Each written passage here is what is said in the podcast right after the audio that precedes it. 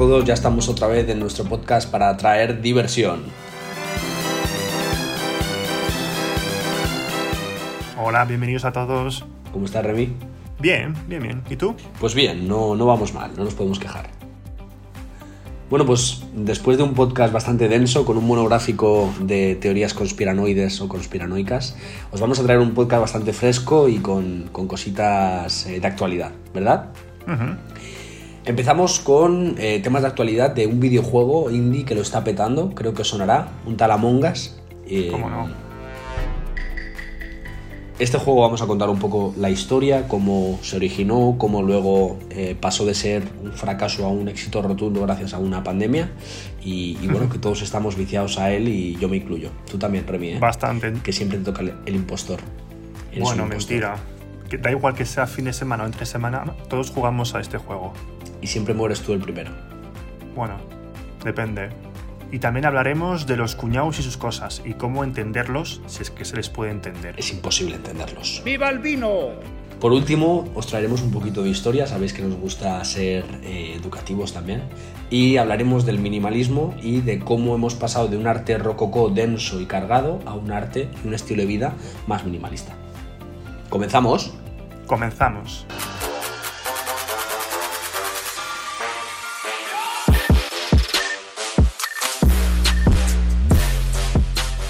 Muy bien, pues bueno, en primer lugar os voy a traer un poco de historia eh, sobre un juego indie llamado Among Us, que bueno, quizás ahora mismo suena mucho porque todo el mundo habla de él, pero en su lanzamiento no fue tan sonado. Salió un 15 de junio del 2018 y el juego pues básicamente es un juego modo fiesta que quieren decir eh, estos tipos de juegos que eh, se basan en em, recolectar a gente, amigos normalmente, en un mismo grupo, en una sala, eh, y se basan en la, en la gente. este juego, de hecho, Remy os lo puede decir, yo no lo he llegado a jugar solo, pero jugarlo solo con gente random no tiene sentido, ¿que no? No, a ver, se puede, uno puede aprender a jugar con desconocidos, pero no tiene la misma gracia. Claro. Entonces, nada, básicamente el juego, por explicarlo, quien haya quizás hay gente que se ha escondido detrás de una piedra y no sabe qué es este juego, eh, pero básicamente eh, es un, estás en una nave espacial, eh, sois 10 personas, bueno, de 6 a 10 personas se pueden jugar, con uno, dos o más impostores. Entonces, esas, esos impostores tienen que ir matando a la gente que no es impostora, que son tripulantes, se llaman en el juego y el juego consiste en hacer unas tareas para poder salvar la nave espacial y mientras tanto los impostores irán saboteando esas tareas y matando. Gana quien, quien eh, la parte que termina las tareas o la parte que asesine al, resto. Y está muy bien porque vas acusando a la gente y te puedes matar eh, entre, entre tripulantes o acertar y matar al impostor. Sí, bueno, pues hacen como, una, como una reunión donde cada uno pregunta, oye, ¿quién ha sido? ¿Habéis visto algo? Bueno, se encuentra un cadáver. Y luego lo curioso es que es adictivo porque es como el póker. Algunos que son los asesinos eh, tienen, juegan con decir que es otro, tal y, y eso pues al final es lo que, la gracia que tiene ese juego. Eso a mí se me da bien, ¿eh? A mí no, a mí todavía no, y de hecho me siento mal a veces, pero bueno, a algunos se les da muy bien y no sé, no sé cómo lo hacen tenemos que decir que hemos hecho en la partida que hemos jugado antes de este podcast dos doble kill, eh, que eso es matar eh, uno a cada uno, o sea, antes de que uh, el, tripulante, la víctima reporte que ha visto una muerte, hemos matado los dos y eso es difícil de hacer, así que... Dos eh, seguidas, ¿eh? O sea que hemos ganado en, en dos jugadas. Lo curioso de este juego es que es en 2D que no, es ningún gráfico 3D ahí súper currado, no, no, es súper sencillo 2D y algunos dicen que su éxito también es por eso, porque tiene un diseño muy sencillo. Eso es. De hecho, iba a hablar justo de eso, que es un juego indie al final, ¿no? Que indie quiere decir pues, que, tiene poco presupuesto, ¿no? Que, que no es muy currado eh, a nivel gráfico quizás, pero que la historia o, o el propósito del juego eh, cumplen con un público sediento de, en este caso, por ejemplo, de relacionarse con los amigos.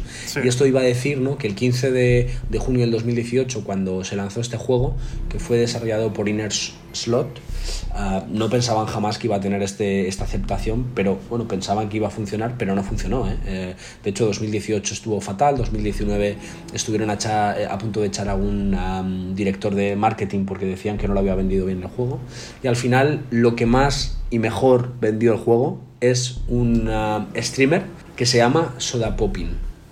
Y este Soda Poppin es Chance Morris, eh, un chaval del 94, tiene 26 años y eh, nada, pues es un, es un estadounidense que, que, transmite por Twitch y tiene 2,8 eh, millones de seguidores. Pues este chico fue el que consiguió popularizar, el primero que empezó a, lanzar Among Us. A la gente le encantó, más estando en el confinamiento. Esto pasó en marzo, pues imagínate. Justo, todo coincide. Tormenta perfecta. Tormenta perfecta. Además es un juego que es multiplataforma, eh, no está en PS4, en Xbox, pero sí está en móvil, que eso es súper fácil de cualquiera puede jugar, en Android, en iOS, y está también en PC. Por último decir que este juego se le compara con otros juegos indie, no tan indie como este, ¿vale? Pero Fall Guys, que es un juego también... Eh, parecido, modo fiesta también puedes jugar con amigos, multiplataforma, bueno, eh, pasas plataformas, no sé, está bien. Eh, no es multiplataforma, ¿eh? es Fall Guys, pero está bien también. Y con The Thing, que ese juego no, no sé cuál es, pero también lo comparan con, ese juego. La pregunta es, ¿después del coronavirus seguirá Among Us triunfando tanto? ¿Qué opinión Buena pregunta. Yo creo que, sí, pero no tanto.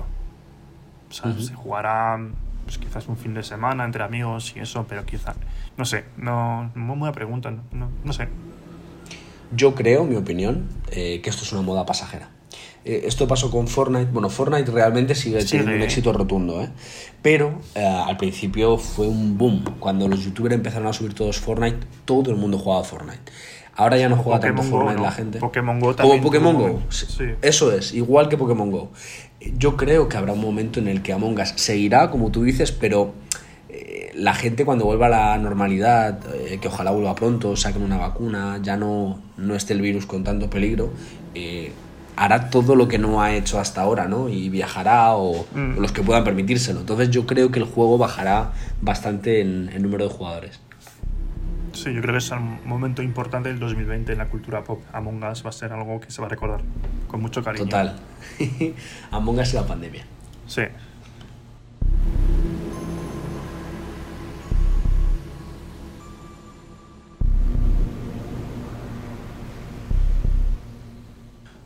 Ahora entramos en un tema muy muy denso que tengo, que tengo a pecho a contaros un poco, el tema de los cuñados.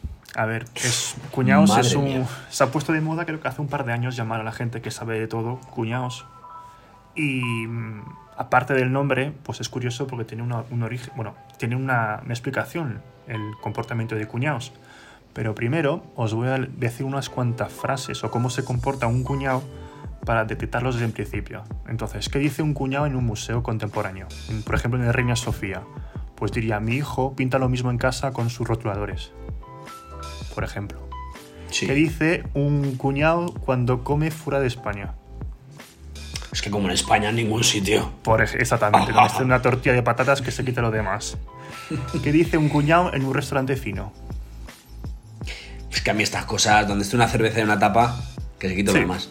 Esas comidas tan Pequeñas, estas comidas tan pequeñas en platos tan grandes no lo entiendo.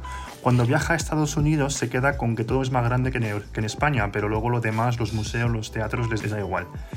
Y cuando están en casa, pues eso va por ti, Villa, no reciclan porque dicen que todo va al mismo cubo. Es que yo tengo teorías conspiranoicas de que todo va al mismo cubo. Escucha, esto traerá otro podcast, otro tema de podcast. Luego te mando Porque yo lo he visto, les he espiado y los basureros lo meten todo al mismo cubo. Y tenía una profesora de ciencias naturales que me confirmó que su marido trabajaba en el vertedero y lo mezclaban todo. Así que os están engañando. ¿Qué queréis? ¿La cápsula roja o la cápsula azul? ¿Queréis despertar? Os están engañando. yo, yo, estoy a favor del reciclaje. Bueno, cuando habla con los amigos, los cuñados suelen decir que es mejor invertir en bitcoins tiene una casa y por eso viven con 35 años en el sótano de su madre. Eh, dicen que no quieren aprender inglés, que, que los demás aprendan español. Claro. Eh, ah, that's suspicious. That's suspicious. En los aviones suelen incomodar a las azafatas contando chistes malísimos y también aplauden cuando aterriza el avión. Eso es muy importante. es verdad, eso es muy de cuñado. Sí, sí, sí. aplaudir. Eh, cuando, cuando viajan, bueno, suelen repetir destino cuando viajan porque son seres de costumbres y para ellos la playa donde ellos van todos los años es la mejor del mundo. Tampoco ha visto, no han visto otra, pero para ellos es la mejor del mundo. y les y, y, permíteme decir un top 3 de playas de cuñados. Suelen ir a Mojácar. es, algo muy... Voy a Mojácar con mi familia. Suelen ir, suelen ir a Benidorm o similares. Ahí dejo similares porque todo el Levante, Torrevieja, Alicante, Calpe, eso es muy, muy de cuñado. Y, por supuesto, al pueblo. Claro, el pueblo de la mamá no, no falta el pueblo. pueblo del mundo. Ah, y suelen comer, bueno, suelen cenar descamisados o comer y sentados en sillas de plástico. y con una cerveza, con una Mao 5 estrellas en la mano. Y suben la foto, la típica foto aquí sufriendo con los colegas. No suelen leer y si leen es el marca. bueno, el marca o sucedáneos como el As o... El Sport, cualquier cosa de esas. Eso es. Em, vale, para entender a esa gente hay que entender lo opuesto, que se llama el síndrome del impostor. ¿Lo conoces? Yo sé cuando me toca ser impostor en Among Us, pero no sé qué es esto. el síndrome del impostor es cuando tú tienes un buen trabajo o sabes de algo y vas trabajando y te das cuenta que cada, cada día conoces más realmente de ese tema. O, o por ejemplo, tú sabes, dices que sabes inglés y sabes inglés, pero luego vas hablando con la gente y vas, te vas dando cuenta que siempre que, que realmente es muy grande y te faltan, te faltan cosas, te faltan tablas. Entonces es el síndrome del impostor, porque hay gente que tiene puestos muy buenos en una empresa, por ejemplo, de logística como en tu caso, y llegan a ese puesto y se dan cuenta que, que es mucho más grande de lo que se imaginaba. Entonces, Totalmente de acuerdo. Y eso pasa mucho, pero luego el cuñado es lo opuesto y el opuesto tiene un nombre, se llama el Dunning-Kruger, como Freddy Krueger, pero Dunning-Kruger. Mira el gato. Es cuando uno eh, no tiene idea de las cosas, entonces él no sabe que, que no sabe de ese tema. Me explico. Si tú no entiendes de, de gramática, tú no sabes que escribes mal.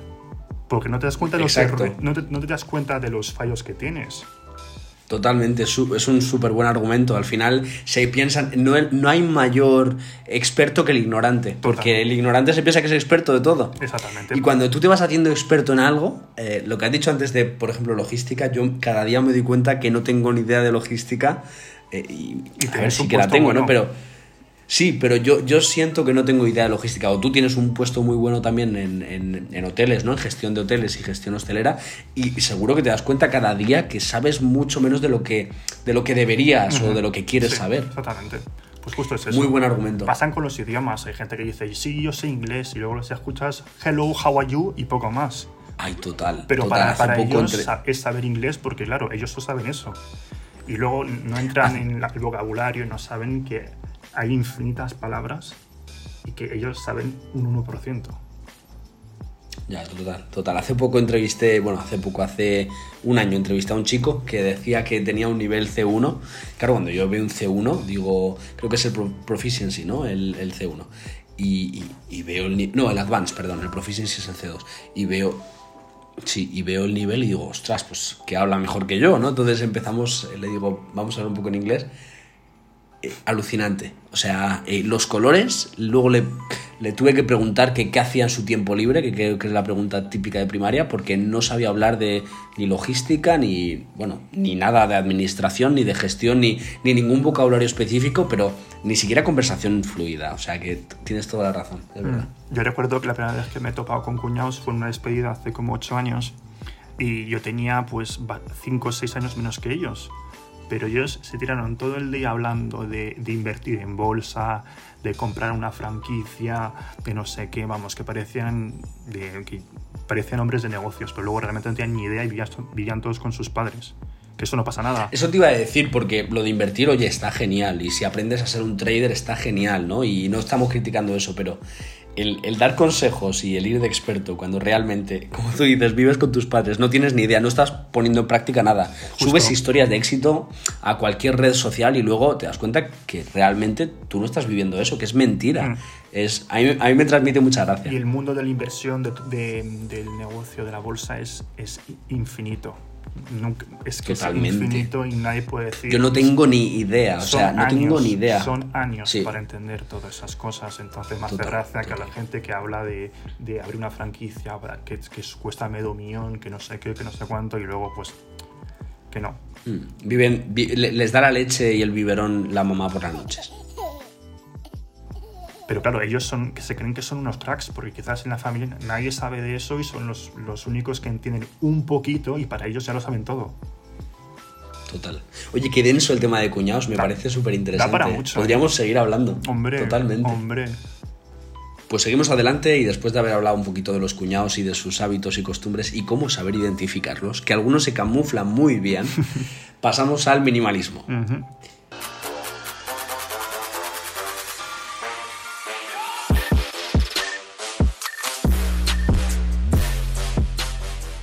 Bueno, en esta parte del podcast queríamos dar un poco un tono histórico y un tono interesante a este punto histórico y es que bueno, pues el arte siempre ha sido algo imprescindible en el ser humano.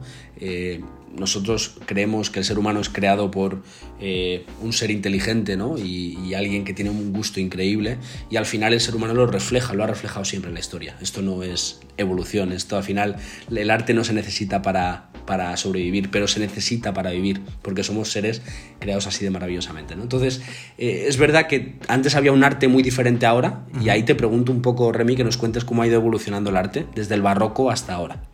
Hombre, yo de arte tan en detalles no, no, no sé mucho, pero es verdad que a mí me gusta. El estilo de vida, perdón. El estilo de vida, pues.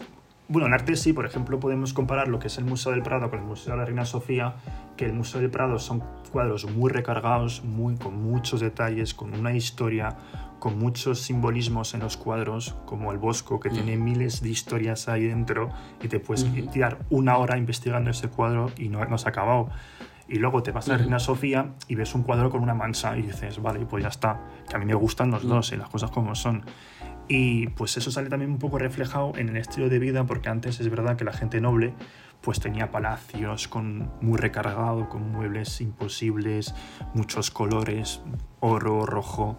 Y eso con, con los años, con el siglo, a final del siglo XX y principios del XXI, que es la llegada de Internet, de la sobreinformación, que estamos todos los días bombardeados de información, nos refugiamos en algo un poquito más tranquilo, más, algo más de paz. Entonces, algo, hay un movimiento que se llama el minimalismo, que es que solo quedarse con lo, lo, esencial.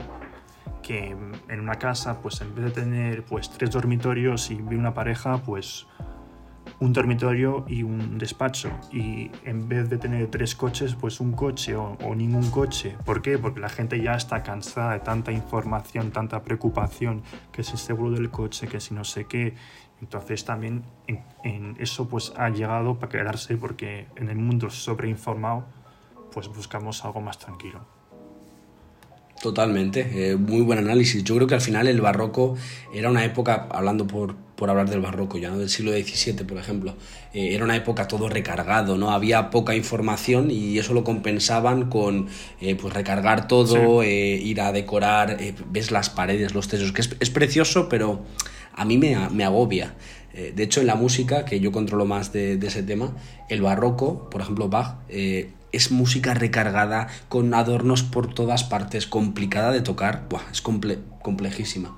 Y luego te vas al arte contemporáneo y es verdad que en la música mm, también hay parte que, es recargada, pero no tiene absolutamente nada que ver. Y en el arte en que más se nota, que no es tanto en la música, que también se nota, es en lo visual. Eh, yo, por ejemplo, mi casa, eh, por poner un ejemplo, que no es digna de un museo ni mucho menos, pero tengo lo básico y, me, parece más bonita así. Y no mm. solamente yo, creo que el 90% de la tuya también está muy bonita y es súper simple. Y creo que el 90% de la población ahora mismo tiende a esos gustos. Sí, la gente joven hoy en día pues quizás eh, sea más de vivir experiencias que de acumular cosas en casa. Y también es algo que sale reflejado en la literatura, que antes se tiraban tres páginas contando de cómo estaba la, la, la mesa donde iban a cenar y hoy en día, pues los libros son más cortos, porque la gente también se cansa más, la gente quiere más. Entonces son, se van al, a, lo, a, lo, esencial, al grano. También en el tema del entretenimiento está Netflix, que es la típica plataforma para ver películas y series, y también está la, lo opuesto, que es Kiwi, que son también una plataforma para ver vídeos en el móvil con capítulos de una serie de 5 minutos o 10 minutos. Porque la gente ya dice, vale, quiero verlo, pero ya, y poco tiempo, porque ya tengo muchas cosas que hacer y no tengo tiempo. Esa sería la máxima expresión del consumismo. Yo creo que el capitalismo también se refleja en cómo consumimos. Eh, ahora te.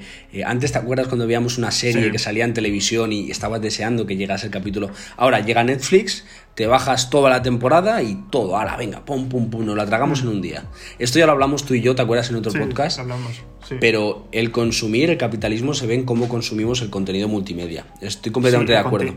el contenido tiene mejor, menor calidad pero se vende. Sí. Que no, es más mainstream, ¿no? Sí, de hecho, eh, al nivel de arte está Andy Warhol, pues que vale, que a algunos no les puede gustar porque es verdad que es, el, es arte pues muy sencillito, pero lo que él fue el primero en copiar y pegar sus obras y imprimirlas.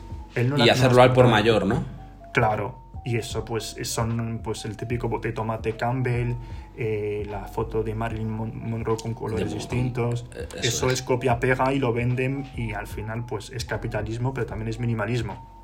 Total, totalmente. Ahí se ve como la sociedad también eh, cambia en ese sentido. También el minimalismo es eso. También, ¿te has dado cuenta que los vídeos de YouTube eh, si vemos que algo dura más de, no sé, 20 minutos, es como que dices, uff, qué, pereza, ¿no? Eh, pero si ves un vídeo que dura 9 minutos y alro, dices, ah, venga, lo veo. Y se te pasa rápido. No es mucho, ¿eh? ya. De hecho, ¿te acuerdas de, de, Vine? Que eran vídeos de 6 segundos. Microvídeos de 6 segundos. Ya, y se consumía una barbaridad, ¿eh? Era pam, pam, pam, uno tras otro también. De hecho, bueno, ahora hay, algo, ahora hay algo parecido. TikTok. Sí, TikTok, sí. Que son 15 segundos. pero son más largos, o No, 15 segundos, yo creo, ¿no? Sí. No hay más. Sí, sí, sí. No, creo. estamos metidos. Lo hemos hablado, no estamos metidos. Yo no tengo TikTok, la verdad. Tú tampoco, ¿no? No. Bueno, sí, te lo tenía porque me quería bajar un vídeo original que me hizo gracia. Entonces, la única manera de tener el original es ir al, a la plataforma, pero no lo tengo como tal.